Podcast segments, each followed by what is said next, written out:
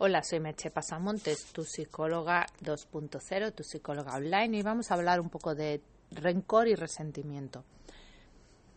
El rencor es eso que siempre se ha dicho, es ese veneno que te tomas tú esperando que le afecte a otro, pero el veneno te lo tomas tú. Cuando guardas rencor a alguien por algo que te ha hecho o algo que te ha dicho, eres tú quien está sufriendo. Es muy probable que la otra persona no tenga ningún tipo de sufrimiento. Y esto es uno de los motivos por los que has de salir del rencor, porque es un sufrimiento que estás haciendo en vano.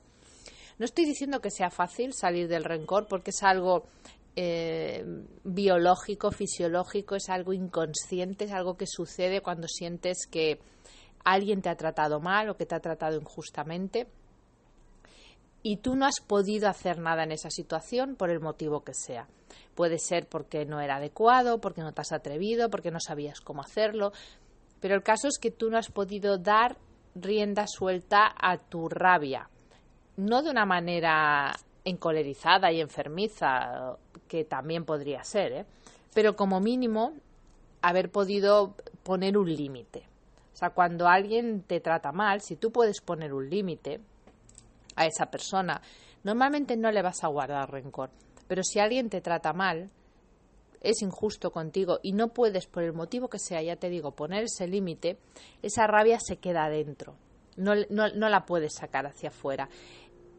Y esa rabia que se queda dentro es la que produce que luego exista ese rencor.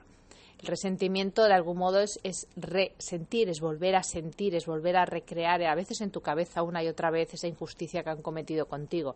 Y cada vez que la recreas, estás sufriendo de nuevo. Entonces es importante darse cuenta de estos dos aspectos, que estás recreando un sufrimiento pasado y que ese y que ese sufrimiento lo estás viviendo tú porque la otra persona igual está tan feliz y tan campante, igual ni sabe que te ha hecho eso o ni se acuerda o ni le preocupa.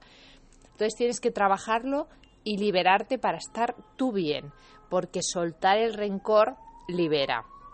Y si no puedes hacerlo solo, acude a un profesional, porque quedarte con eso dentro no te va a hacer ningún bien. Espero que nos escuchemos en el próximo podcast. Bye bye.